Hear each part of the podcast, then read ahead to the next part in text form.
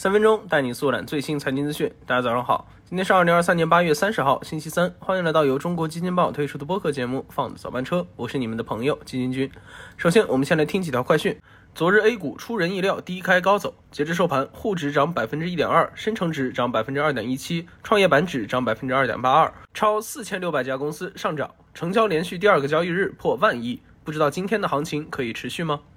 近日，OpenAI 官宣推出专注于大企业服务的 ChatGPT Enterprise 企业版 ChatGPT，将直接对接 GPT-4，提供无限制访问、高级数据分析功能、定制服务等服务，并支持处理更长文本输入的长上下文窗口。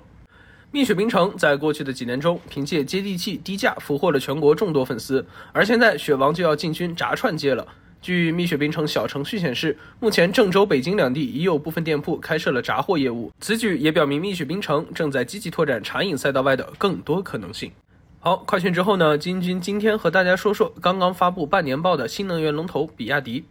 八月二十八号，比亚迪发布了其二零二三年上半年业绩报告，财报中各项数据表现均非常亮眼。下面金军先带大家来看几个具体数据。报告显示，今年上半年，比亚迪实现营收两千六百零一点二四亿元，同比增长百分之七十二点七二，实现净利润一百零九点五四亿元，同比增长百分之二百零四点六八。那除此之外，比亚迪上半年的汽车及相关产品毛利率超过了百分之二十，成功超越了特斯拉的百分之十七点九。而在研发方面，比亚迪上半年加大投入，也以惊人的一百三十八点三五亿元一举超越特斯拉，同时也超过了自己上半年的净利润。那么从这些数据中，我们能得到哪些信息呢？通过这份财报，我们又能否看出来比亚迪的下一步棋会怎么下呢？先说原因哈，金军认为，比亚迪在上半年取得如此优异表现的原因，莫过于两点：一是比亚迪的市场份额持续提升；二是其品牌能力的不断增强。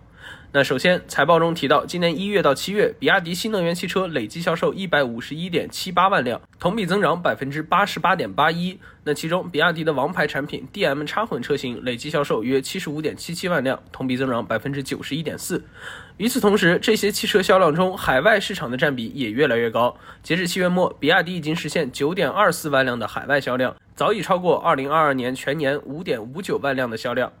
其次，前段时间比亚迪的第五百万辆新能源汽车下线发布会可谓是引爆了市场。董事长王传福泪洒发布会的片段也迅速登上各大平台热搜。当天，比亚迪更是喊出那句经典口号：“在一起才是中国汽车。”而比亚迪作为中国新能源车企中最早吃螃蟹的那一批，多年来也一直兢兢业业搞开发，认认真真造汽车，背后踏实务实的企业文化也为他们赢得了大量的好感。